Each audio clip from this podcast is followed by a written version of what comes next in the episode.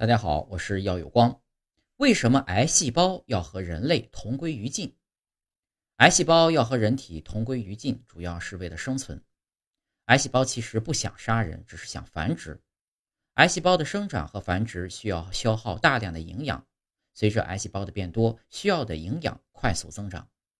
一方面，吸取大量营养呢，会使得正常细胞营养不良，挤占正常细胞的生存空间，从而导致器官衰竭。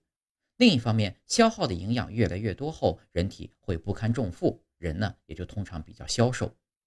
所有生物的第一要义就是生长和繁殖，延续这个物种，这是大自然的规律。一般正常细胞的生长和繁殖会受到多种机制的调节和控制，是可控的。但癌细胞基因突变后，突破了这些规则的限制，它的生长和繁殖是不受控制的，最终导致人的死亡。人体的死亡同样也意味着癌细胞不能存活，覆巢之下岂有完卵？值得注意的是啊，癌细胞和细菌、病毒不一样。细菌、病毒虽然和癌细胞很像，但还是有一些区别的。